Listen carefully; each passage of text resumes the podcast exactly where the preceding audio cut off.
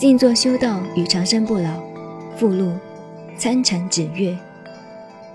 参禅这件事情并不是禅定，但是也离不开禅定。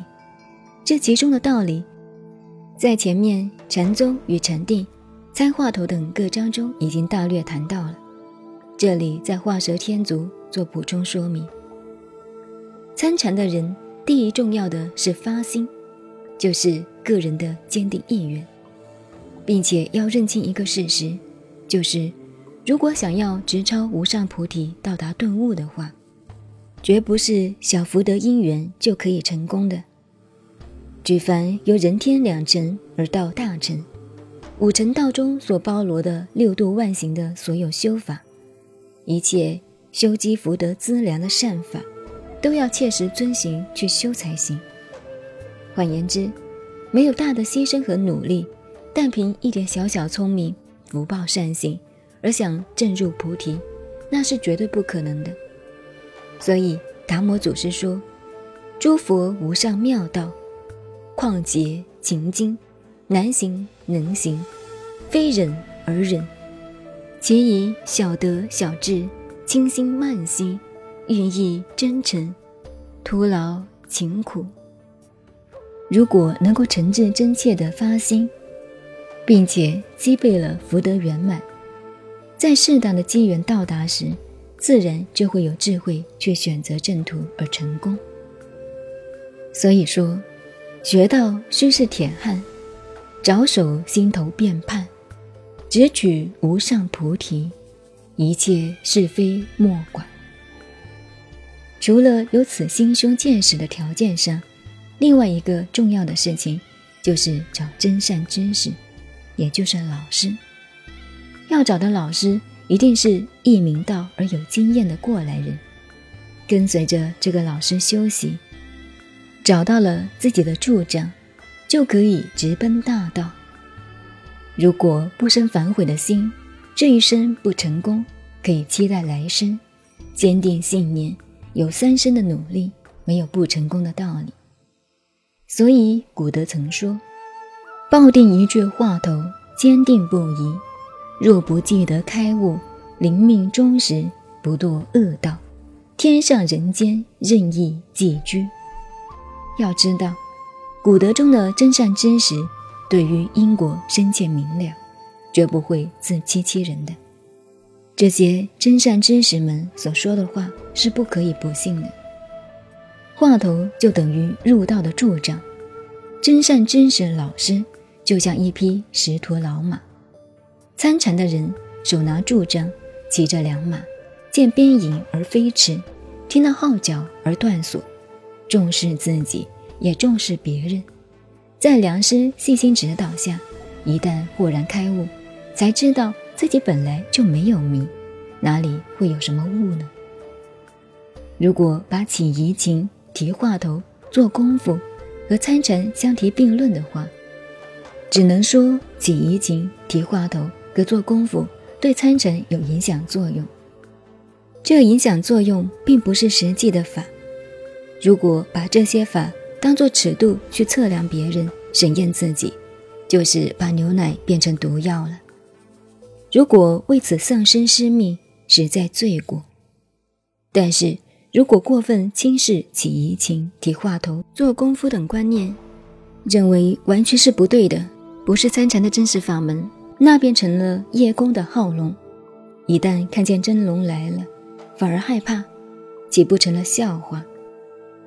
所以说，起疑情、提话头、做功夫等道理，究竟是不是参禅的正法，或者是可用不可用，应该如何去活用，都交替说的很多了。如果自己还有不明白的，笔者也没有别的办法了。清源唯信禅师。上堂说法时道：“老僧三十年前未参禅时，见山是山，见水是水；及至后来亲见知识，有个入处，见山不是山，见水不是水。而今得个修歇处，以前见山只是山，见水只是水。大众，这三般见解是同是别？”有人资素得出，许汝亲见老曾。所以，参禅的人一定要真参，悟的话也一定要真真实实的悟，不是随便说说就能算数的。参要真参，悟要实悟。这句古德的话就是这个道理。参禅深入，经过一番大死，忽然大火，悟境出现在眼前，心目在动定之间寻觅身心，都是了不可得的。身心已经不存在了。古德说：“如在灯影中行”，是一个实际的状况。到了这个灯影中行的境界，参禅的人。夜睡不会做梦，就可以证得了醒梦亦如的境界。就像三祖所说的：“心如不异，万法一如；眼如不昧，诸梦自除。”这是他自身的体验，绝对真实，并不是表全法相的话。陆大夫曾向南泉禅师说：“赵法师也甚奇特。”解道天地与我同根，万物与我一体。南拳指着院中牡丹花说：“大夫，时人见此一株花，如梦相似。”南拳所指的如梦相似，以及经教中所说的如幻如梦的比喻，都是与事实相吻合的。修行人到了醒梦一如的境界。要看个人程度的深浅，应该维持保护这个已达到的境界。就像雪岩禅师用斗笠做比喻，教导道无，嘱咐道无戴上斗笠遮盖，以免渗漏，就是教道无保证已得到的功夫境界。覆盖保住的道理，在百丈禅师对长庆所说的话中，也可以表达。如木牛人执杖视之，令不犯人苗架。否则有了功夫，如果不小心保住，功夫仍会失掉。许多参禅的人都曾到达过这个境界，但是却不是勤修而来的，就是如虫遇木，偶尔成文。实际上是瞎猫碰到死老鼠，偶然碰巧而已。并不是自己有把握的事。如果修行人像木牛人一样，能够保任，功夫自然就会深入进步。修习人在刚到达这个境界时，容易发生禅病，变成欢喜无比，这也是要小心应付的。韶山曾经警告刘金城居士说：“尔后或有非常境界，无限欢喜，宜即收拾。”即成佛气，收拾不得，或致失心。黄龙星对林元清说：“心得法空者，多喜悦，或智乱。令就逝者防如昧。”可见，初得法空境界的人，常会欢喜心悦而散乱，要切实注意，不可散乱，要随时避免成俗而保任。培养这个心得的圣胎，等到道果成熟，再在出世入世两方面实行，一切至深产业与诸实相不相违背。道果成熟了，不论出世或者入世，修行人都是能说能行，说得到就办得到，是属于悟行合一，不是只会说而做不到，或者有任何边界偏差。大意应当做的事，赴汤蹈火都要去做，这样继续锻炼，在念而无意之间，就自在运用了。到了此时，还不是彻底的程度，这个无实相的境界还要舍离。如果不能舍离，就要执着法身，涅盘果实还远隔重关，必须要经过一番死活。达到心悟一如的境界，才能够到达心能转悟。前面所谈到的境界，如果能够到达成熟自主，此心好像清净圆明的一轮皓月一样，但还是属于初悟的境界。曹山说过一句话，其含义很需要仔细推敲。初心悟者，悟了同未悟。所以在南泉赏月的时候，有僧人问他：“几时得似这个趣？”南泉说：“王老师二十年前一瓶魔来。”那个僧人又问道：“寂今作么身？”南泉不理，就回方丈房了。为什么要说到这个境界，还需打得心悟一如，才能转过重关呢？对于这个问题，引用下面几个古德的话来解释。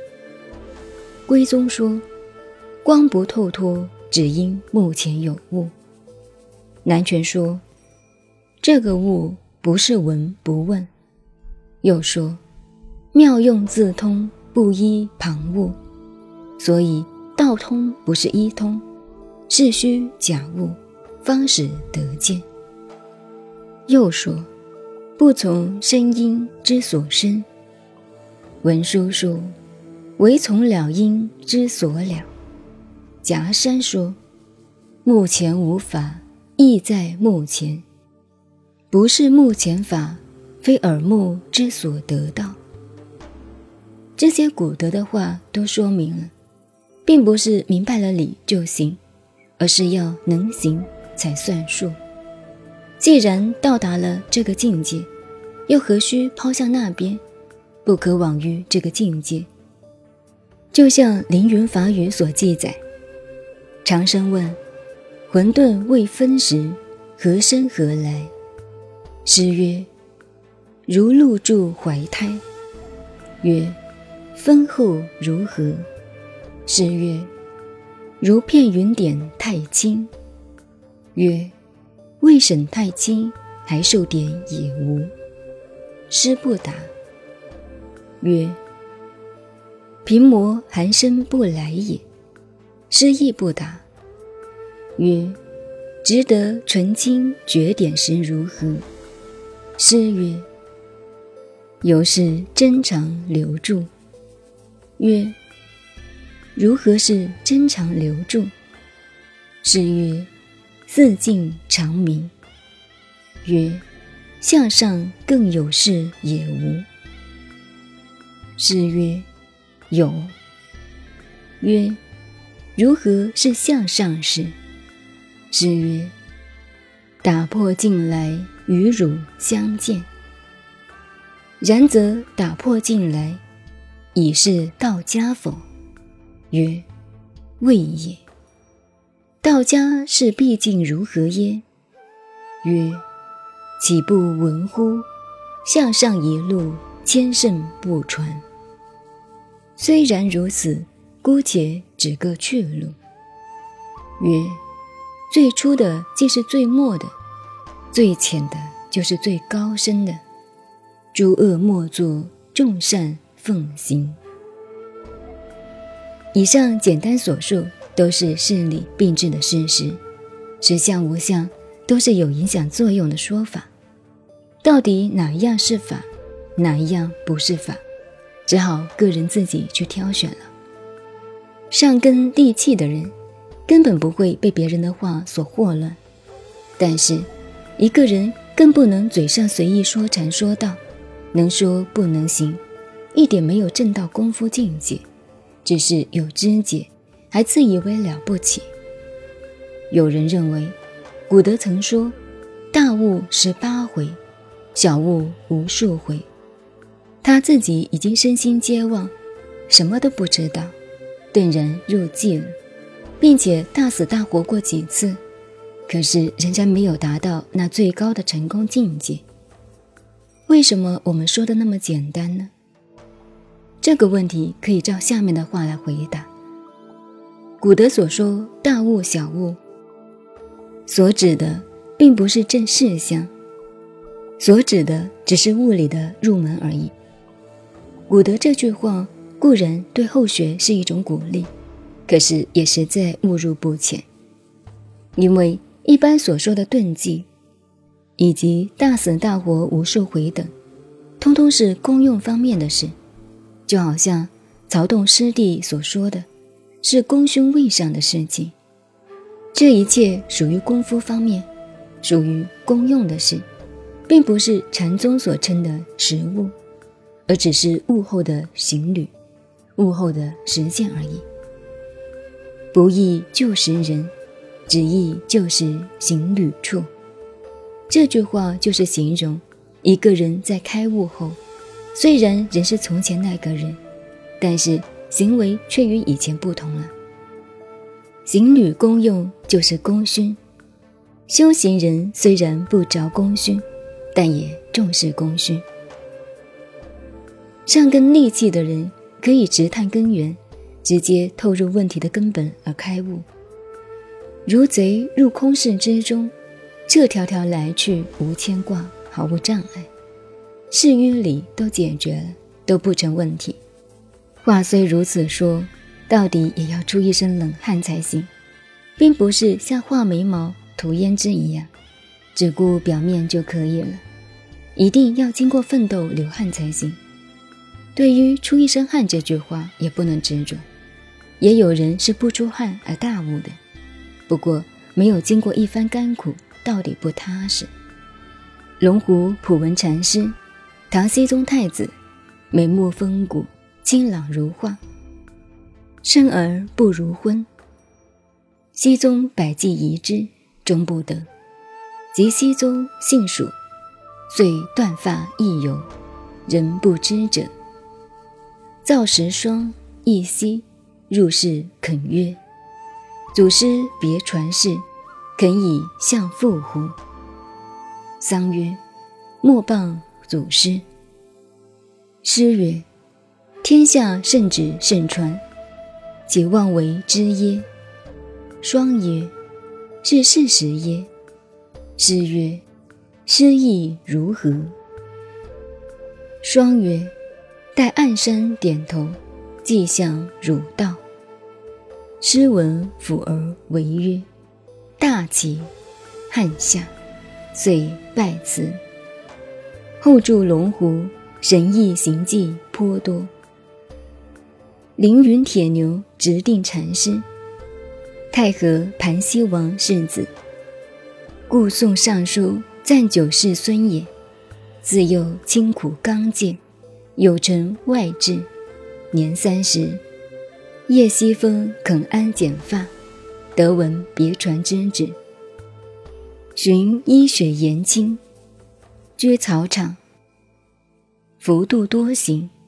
一日，亲事众曰：“兄弟家，做功夫。若也期昼夜一念无间，无个入出。